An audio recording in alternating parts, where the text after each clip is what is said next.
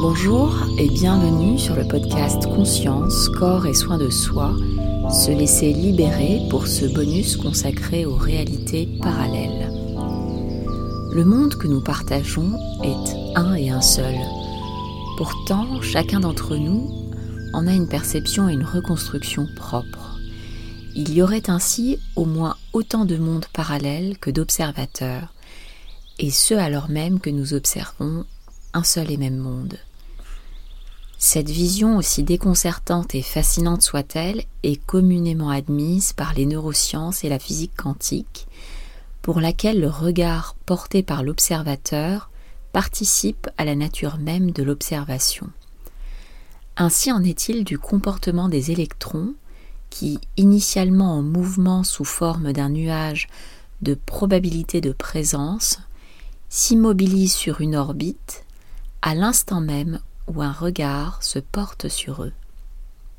Cette prise de conscience nous invite une fois de plus à ajuster notre regard, car tout se passe comme si nous observions tous le même tableau, avec pour chacun un angle de vue singulier, une correction de verre différente ou un grossissement différent. Le prisme ou la focale serait ainsi naturellement différent pour chacun. Nous pourrions ainsi proclamer qu'à chacun sa propre illusion d'optique, chaque focale étant étroitement ajustée à notre état d'être, état constituant lui-même l'instrument de mesure sensorielle que nous sommes, à travers nos fascias reliés à notre système nerveux autonome parasympathique, le fameux nerf vague. Ce paradigme est à lui seul une ode à la tolérance, puisque chacun aurait à l'évidence une perception aussi subjective que légitime, nous éloignant résolument du référentiel dominant manichéen et de tout référentiel algorithmique binaire, instaurant au contraire une palette et myriade de couleurs infiniment nuancées et variées. Une question subsiste néanmoins comment s'entendre et converger alors que nos perceptions diffèrent indéniablement?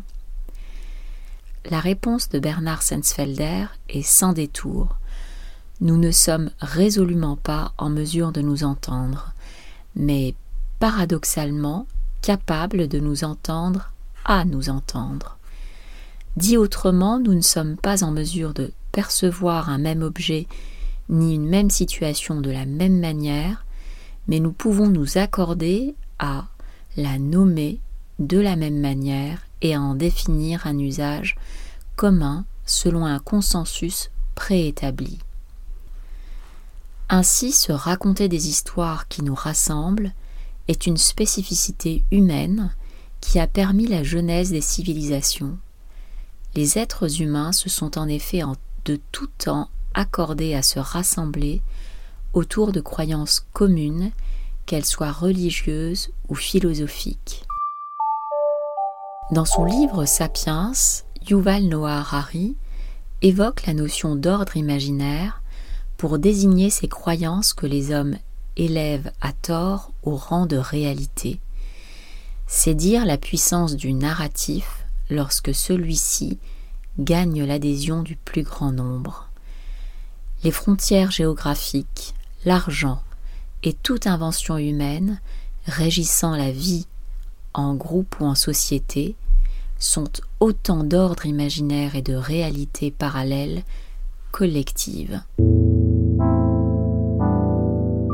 Mettre en perspective ces ordres imaginaires permet d'ouvrir un espace et un questionnement sur les valeurs que nous souhaitons incarner individuellement et autour desquels nous souhaiterions nous rassembler collectivement, car il est bien de la responsabilité de chacun de choisir pour lui-même d'abord et de choisir tout autant ce pourquoi il souhaite œuvrer collectivement, choisir le monde qu'il souhaite voir advenir. Se rapprocher du réel impliquerait de se focaliser sur nos ressentis en temps réel au présent. Le mental et la pensée nous en éloignerait au contraire, nous projetant dans un passé qui n'est plus ou dans un futur qui n'est pas encore.